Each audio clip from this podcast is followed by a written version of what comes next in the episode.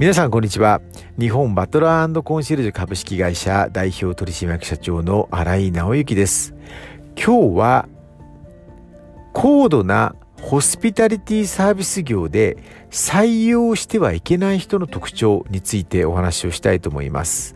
私どもの会社、日本バトラーコンシェルジュという会社も、羊サービス、コンシェルジュサービス、メイドサービスをしているサービス業の会社なんですが、これ以外にも、例えば高度な接客サービスをしている会社、例えばレストランのウェイターやウェイトレスの方であるとか、あるいはホテルで働くホテルパーソンの方、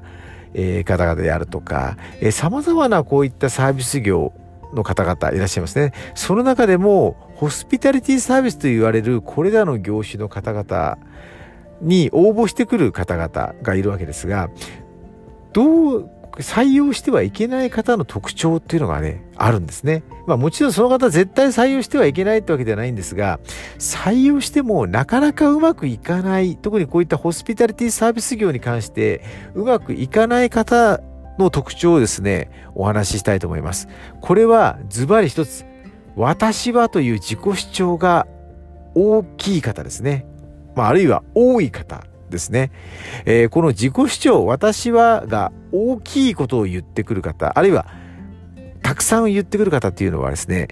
このホスピタリティサービス業であんまり向かないんですね。あんまりというか、ほとんど向かないですね。というのが、我々の仕事っていうのは、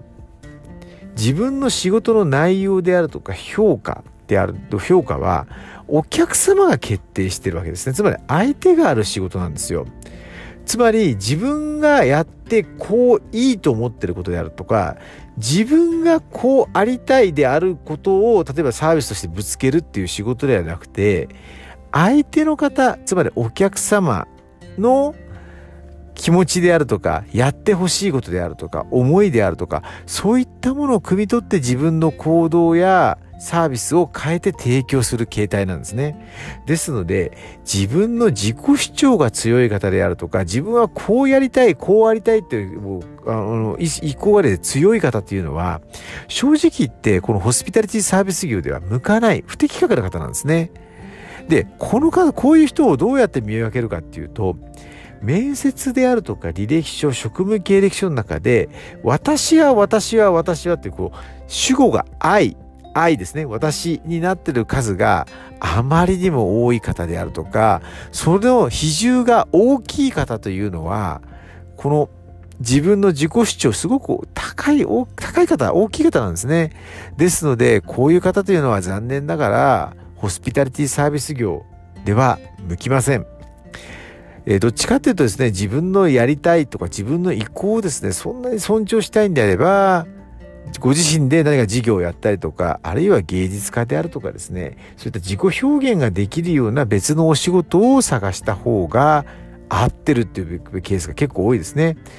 我々ももちろんですね、こうありたい、こうやりたいという意向はあるんですが、あくまでこれはお客様に受け入れられて、評価されて、あるいは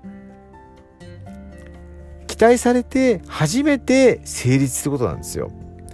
ですのでやはり自分の主張を強く持っている多く持っているっていうのはこのホスピタリティサービス業ではあんまりうまくいかないケースがありますね。例えばレストランなんかそうですよね。このレストランはこういうお客様をお迎えしてこういうサービスなんだと。どうだと。で、その内容が多くの人に受け入れられるんであればいいんですが、そうでないならばそこに来るお客様に合わせていく必要がある。そして、まあ、例えば一時的にですね、この自分の提供しているあるべき姿のサービスがうまくいってたとしても、時代であるとか、環境であるとか、えー、様々な要因によってですね、それって変化していくんですね。ですので、お客様のニーズであるとか期待値っていうのは常に変化していく。これに変化に対応できなくなっちゃうんですね。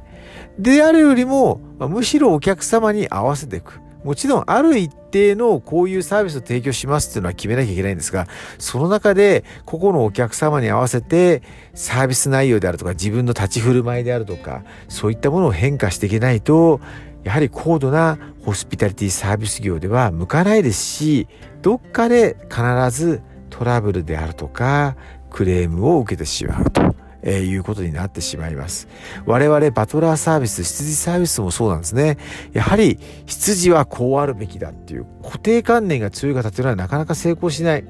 それよりも、まあ、羊っていう固定観念がなくて、羊はまあ、お客様のリクエストであるとか、思いであるとか、やってほしいことをやる仕事だ。相手あっての仕事だっていうふうにですね、こう、大まかな定義をしてる方の方が、うまくいきますし、お客様の評価も高くなっていくという形でございます。今日のお話いかがでしたでしょうか？ご清聴ありがとうございました。